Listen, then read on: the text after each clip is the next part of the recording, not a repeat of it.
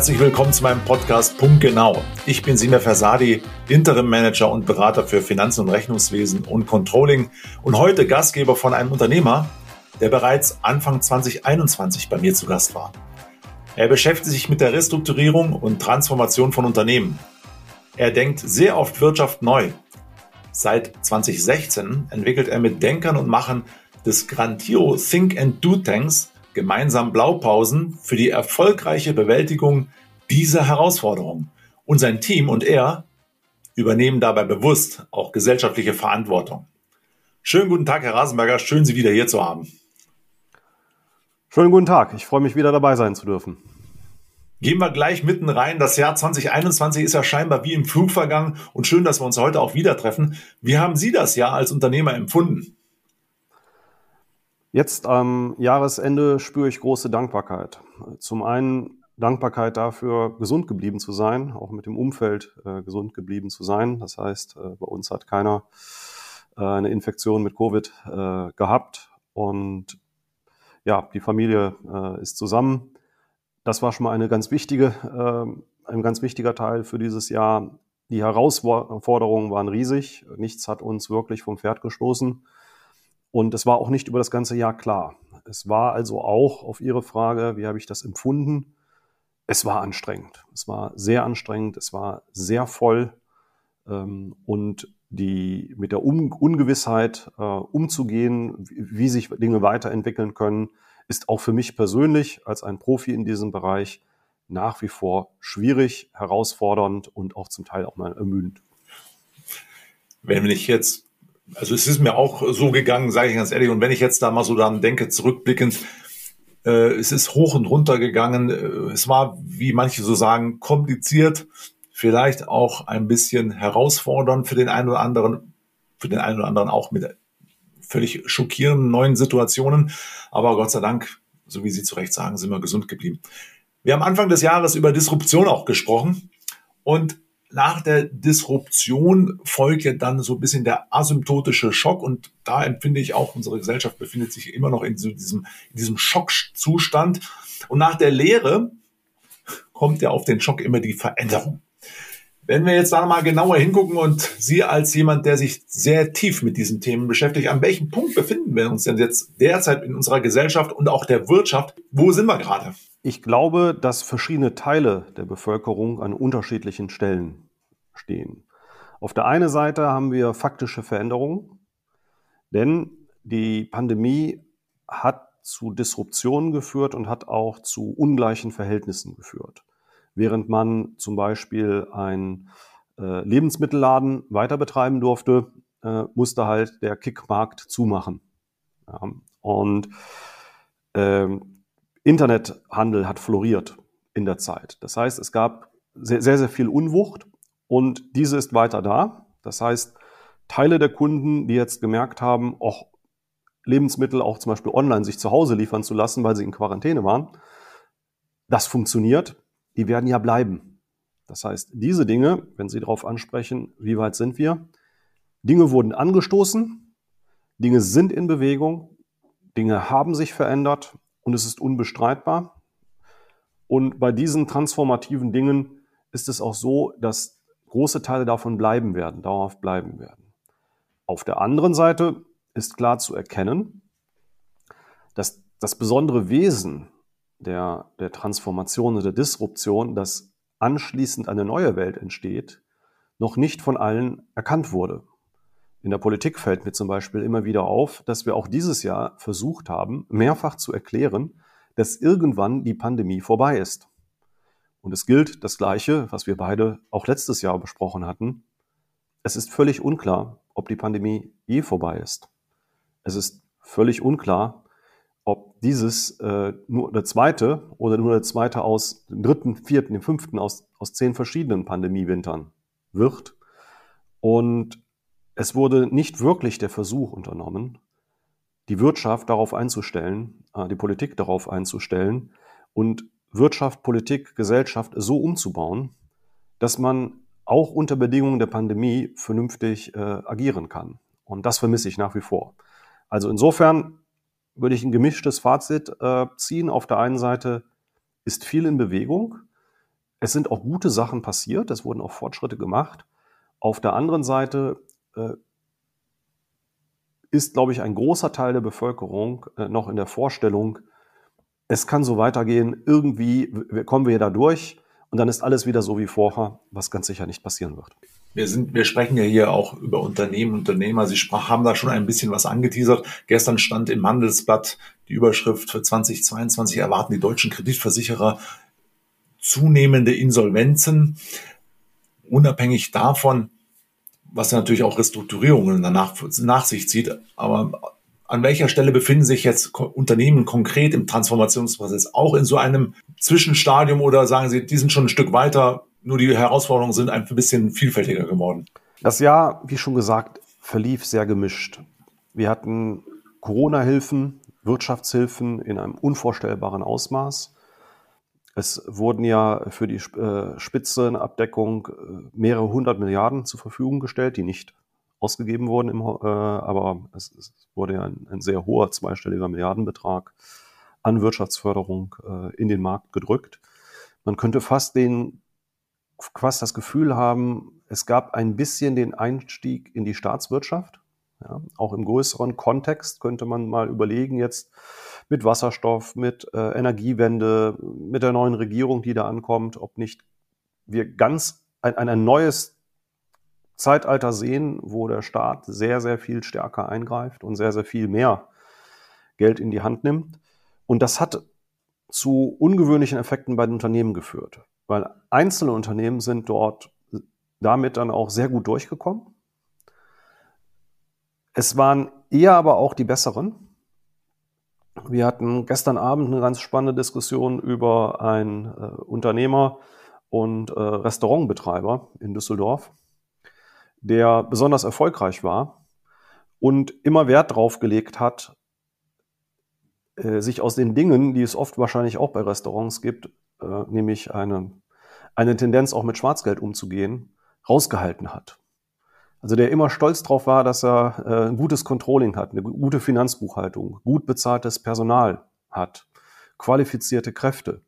Ja, der kam natürlich durch Covid ähm, und durch die Hilfsmaßnahmen wunderbar durch. Er konnte alles dokumentieren, konnte seinen Umsatzausfall äh, bestens äh, kompensieren. Ähm, viele der kleinen Restaurants um die Ecke die mal so und mal so betrieben wurden, ähm, nicht für alles eben genügend Personal hatten, auch nicht überall alle Voraussetzungen erfüllt hatten. Die hatten halt schon Schwierigkeiten, überhaupt zu qualifizieren, was denn der Umsatzausfall wäre. Auch das ist ein Teil der Wahrheit.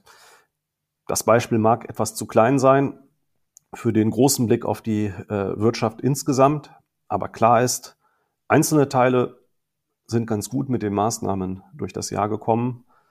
Äh, andere Teile haben äh, gelitten. Aber die Frage der Insolvenzen hängt jetzt doch ganz zentral daran, wie eben das Insolvenzrecht angewendet wird, welche Maßnahmen die Regierung wieder ergreifen wird. Das ist unabhängig vom Status der Wirtschaft als solche. Zurück auf Ihre Frage. Ich glaube, viele der Unternehmen haben nur geringe Fortschritte gemacht, mit Disruptionen umzugehen. Es wurde durch Geld zugeschüttet, es wurde viel verlagert, zeitlich verlagert. Was tatsächlich passiert ist, ist zum Beispiel, dass die Technologie des Homeoffices und Videokonferenzen und andere Dinge, also Technologien, die wir im vollen Umfang ähm, funktionstüchtig seit den 90er Jahren des letzten Jahrhunderts hatten, das ist jetzt eingeführt. Ja, das, das ist passiert. Äh, das wird ganz neue Möglichkeiten äh, geben. Und auch das ist einer der Aspekte, die nicht mehr, die nicht mehr aus der Welt gehen werden. Das Thema Onlinehandel und Online-Services, dass es notwendig ist, ist in der Welt. Wenn Sie es nochmal weiterdenken, wir hatten letztes Jahr auch ähm, Jahresrückblick gesprochen über, was die Schulen machen. Nun, möglicherweise kennen Sie zwei, drei Beispiele und auch andere Beispiele, wo Schulen echt die Zeit genutzt haben und Großes Großes passiert sind. Ähm, aus meinem Umfeld höre ich eher, dass die iPads immer noch unausgepackt im Keller sind und man auf das Landeskultusministerium wartet, wie denn die Anweisung ist, was man damit tun sollte, dass die Lüfteranlagen zum 36. Mal diskutiert wurden, aber immer noch nicht eingebaut äh, sind und die äh, Hinweise dahin, ob Schule offen oder äh, geschlossen sein sollte, mehr wie ähm, politische Ideen klingen als äh, äh fundiert auf wissenschaftlicher Arbeit und äh, wissenschaftlichen Auswertungen äh, fußende Empfehlungen. Also, es ist wahnsinnig gemischt, komplex. Es gibt wahrscheinlich für alles gute Beispiele, für alles ähm, auch Gegenbeispiele. Es ist zu früh, abschließendes zu beurteilen. Führt direkt zu dem nächsten Schritt, der jetzt bei mir auch so im Hinterkopf entstanden ist. Wahrscheinlich hat es auch was damit zu tun, einerseits vielleicht auch mit dem Thema Angst, vielleicht auch mit dem Thema Bildung.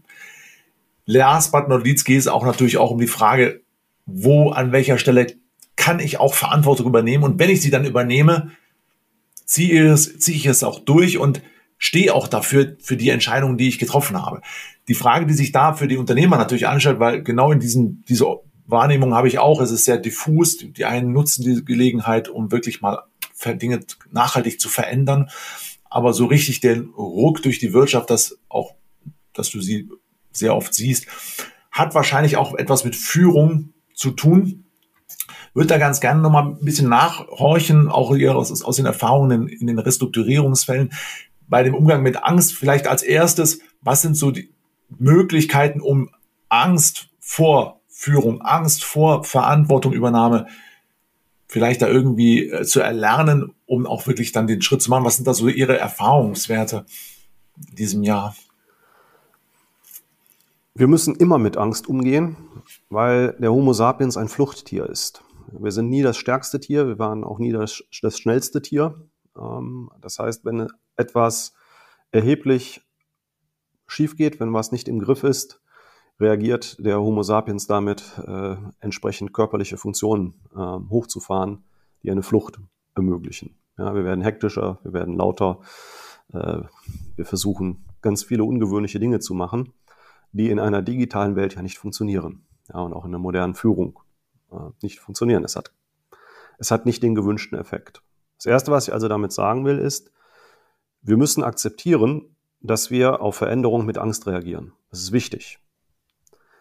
Und in diesem Zusammenhang wäre es in der Führung wesentlich und auch wichtig, wenn Führungskräfte das sagen würden. Wenn sie sich hinstellen würden und sagen, oh, jetzt sind wir aber überrascht. Und im ersten Moment habe ich erstmal Angst verspürt, wie ich jetzt da umgehe. Das ist ein ganz wesentlicher Schritt. Angst kann man damit bekämpfen oder angehen, dass man sie kommuniziert. Also eine Möglichkeit, wenn jemand Angst hätte, auf einer Bühne zu sprechen vor einem Publikum, ist zu sagen, huch, jetzt stehe ich hier, äh, habe mir die ganze Zeit schon Sorgen gemacht, ja, äh, fühle mich hier ganz ängstlich. Aber jetzt fangen wir mal an. Wenn man das macht, gibt es einen erstaunlichen psychologischen Effekt beim Redner, der wird ruhiger. Ja, also wenn das aus dem Kopf rausgeht, dass er das nicht zugeben darf, dass er ängstlich ist, entsteht was mit dem Menschen. Und so einfach ist es. Und die Führungskraft ist als allererstes mal nicht die Rolle, sondern da drin ist erstmal ein Mensch. Und wenn er begreift, dass er Teil des Problems ist und Teil des Systems ist, das mit Angst umgeht, haben wir den ersten Schritt. Das ist, glaube ich, äh, ein ganz, ganz wesentlicher ähm, Aspekt.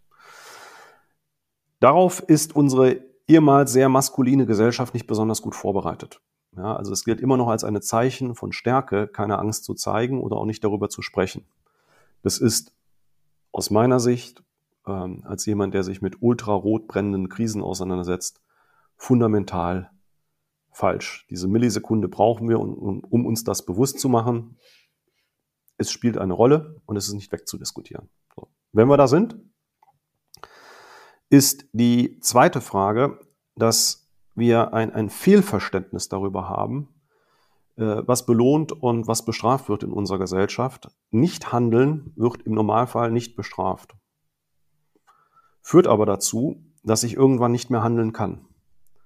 Und dabei entstehen große Katastrophen. Wenn Sie in die Politik hineinschauen der letzten Monate, haben Politiker auf die Frage, warum sie jetzt das Gegenteil sagen von dem, was sie noch vor wenigen Wochen gesagt haben, gesagt, naja, die Diskussion in der Öffentlichkeit war noch nicht so weit. Wir hätten zum Beispiel über eine Impfpflicht nicht sprechen können, weil wir hätten gleich einen totalen Aufschrei erzeugt. Aus meiner Sicht geht das so nicht. Das ist das Gegenteil von Führung. Führung muss sich mit unangenehmen Themen auseinandersetzen. Also da, wo alles läuft, brauche ich keine Führung. Führung muss da hinschauen, wo es eben nicht läuft und muss sowohl die Fähigkeit haben, sich bei Unsicherheit festzulegen und zu sagen, das ist jetzt den Weg, den wir gehen, muss darüber hinaus die Fähigkeit haben, den Widerstand, den es gibt, auszuhalten, als auch, und dann wird es erst rund, die Fähigkeit haben, sich in der Öffentlichkeit zu irren und den Weg zu adaptieren, sich neu auszurichten. Und hier sind fundamentale Fehler passiert und sie setzen sich weiter fort. Äh, und ich bin erstaunt. Also wenn man abends eine Talkshow sieht und äh, jetzt dankenswerterweise immer öfter gute Wissenschaftler sieht, warum geht kein Moderator hin? Warum geht kein Politiker hin und versucht ein wenig zu erklären, was der Unterschied zwischen einer wissenschaftlichen Vorgehensweise und wissenschaftlicher Sprache und wissenschaftlicher Führung ist und wie das in der Politik im Regelfall gemacht wird. Ja, ein Wissenschaftler, der sich irrt, sagt, heute ist ein großartiger Tag, Riesenirrtum, äh, die Relativitätstheorie funktioniert doch nicht. Ja, ist vielleicht der wichtig, das wichtigste Ereignis in seinem Leben. Er hat festgestellt, dass irgendwas, an dem er gestern noch geglaubt hat, nicht funktioniert, ist das Tollste, was ihm bisher passiert ist in seinem ganzen Leben. Der Politiker, der sagen möchte, Jetzt ist mir der Zusammenhang klar. Das, was ich die ganzen letzten Monate erzählt hat, ist doch nicht so. Hat ein Riesenproblem damit.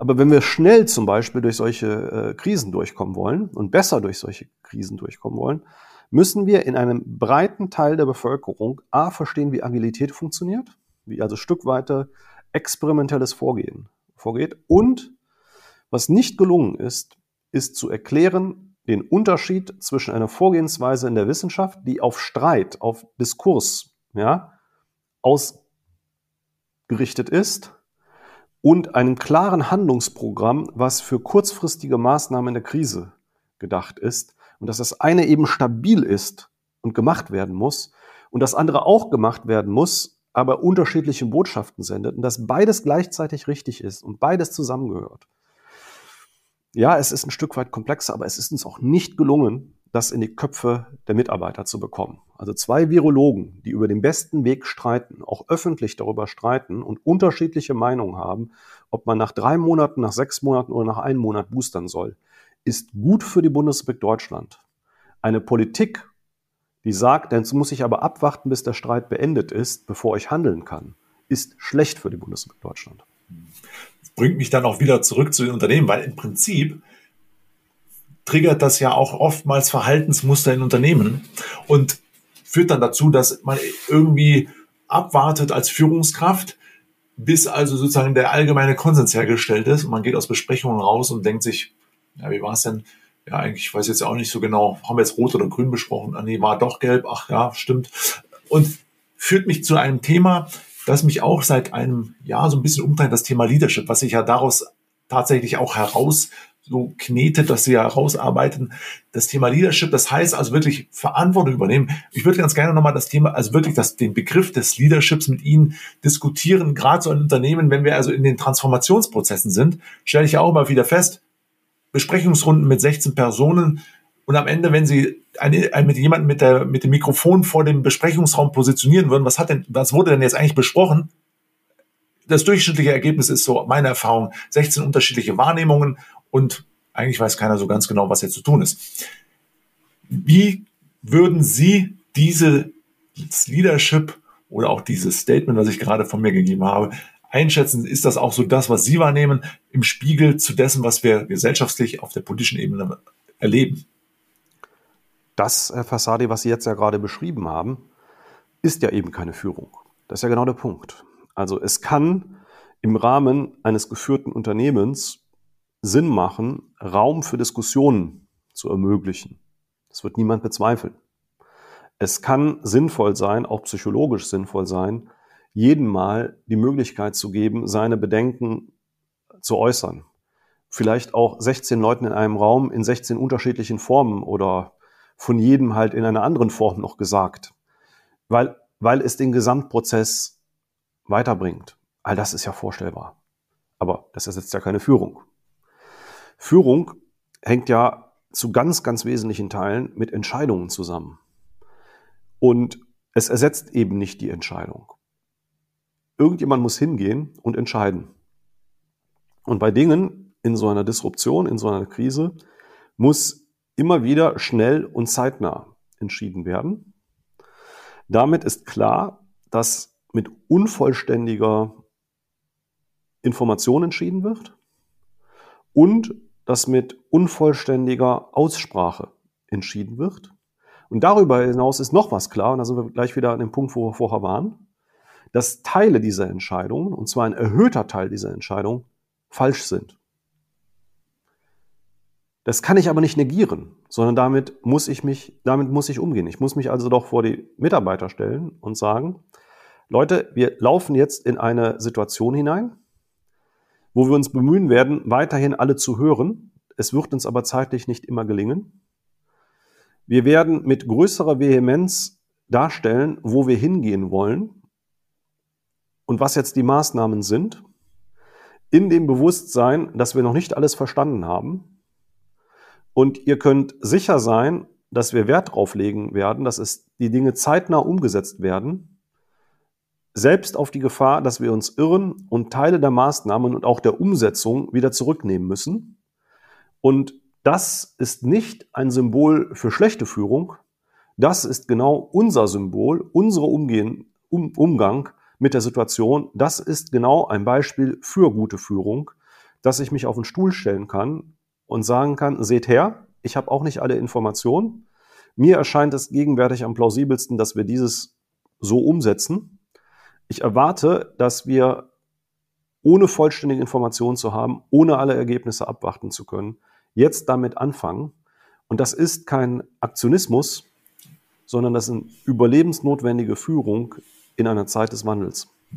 Also dieses Thema Fehlerkultur, glaube ich, äh, gehört auch wieder hierher, neben der Verantwortung und auch eben dem Vorangehen und auch wirklich auch mal sich zu trauen, dass man eben mal was nicht weiß. Sie hatten Anfang des Jahres gesagt, die Zukunft ist längst abgebogen und unsere Gesellschaft hat das noch gar nicht so richtig realisiert. Jetzt mir ein bisschen zurückkommend, wir waren jetzt so gerade im Thema Führung, Verantwortung, Entscheidungsfreudigkeit. Wo sind wir denn da in unseren Unternehmen mittlerweile unterwegs?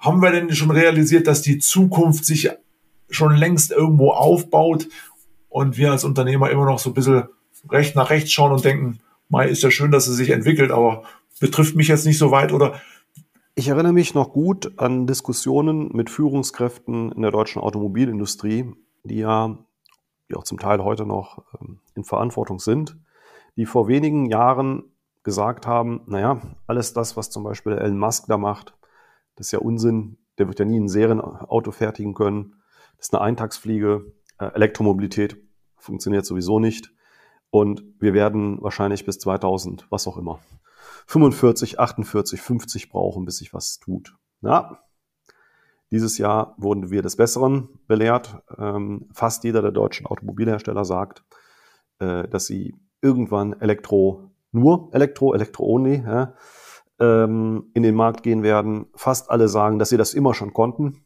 und dass das auch schon immer die Strategie war. Finde ich erstaunlich. Ähm, Adenauer hat gesagt, was interessiert mich das blöde Geschwätz von gestern?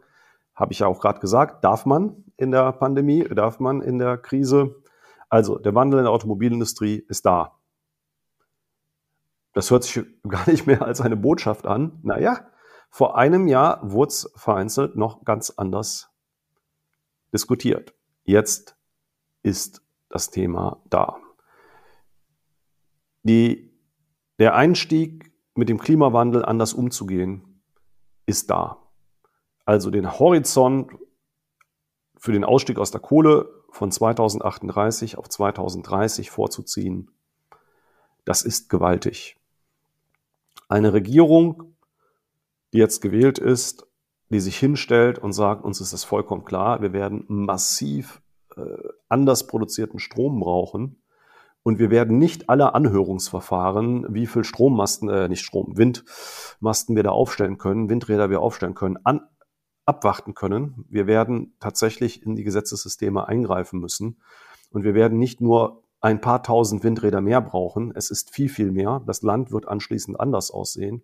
Und es muss jetzt passieren. Und wir wollen das nicht nur im Land und in den Bundesländern, sondern auch noch auf dem internationalen Parkett diskutieren. Das ist neu, das ist anders.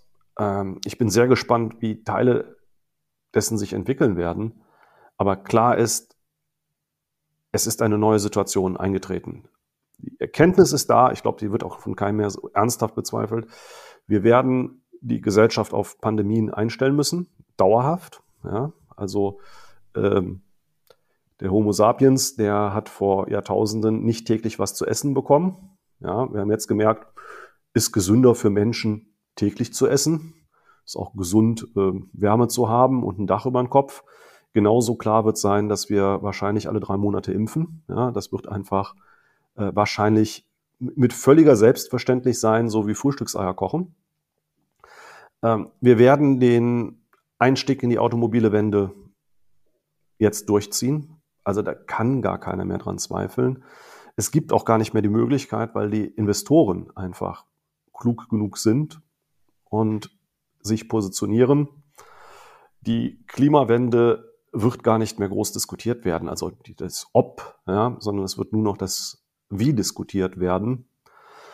Die Veränderung zum äh, Digitalen ist so deutlich geworden und eben durch Technologien, die wir jetzt ja auch für diesen Podcast nutzen heute, ähm, ist so alltäglich geworden, dass wir bei aller Skepsis, bei aller Kritik, bei aller Angst, die wir auch äh, in uns spüren mit der Situation, auch ein Stück weit Zuversicht schöpfen könnten.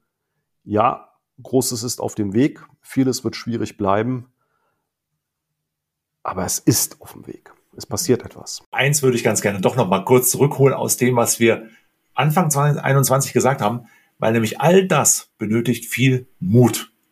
Mut voranzugehen, Mut, Entscheidungen zu treffen, Mut, Verantwortung zu übernehmen und auch Mut zu, zu sagen, das war jetzt nicht so gut. Damals haben sie nämlich gesagt, Mut schlägt Kompetenz. Mhm. Da würde ich ganz gerne noch mal ein bisschen nachgucken, was hat sich vielleicht verändert?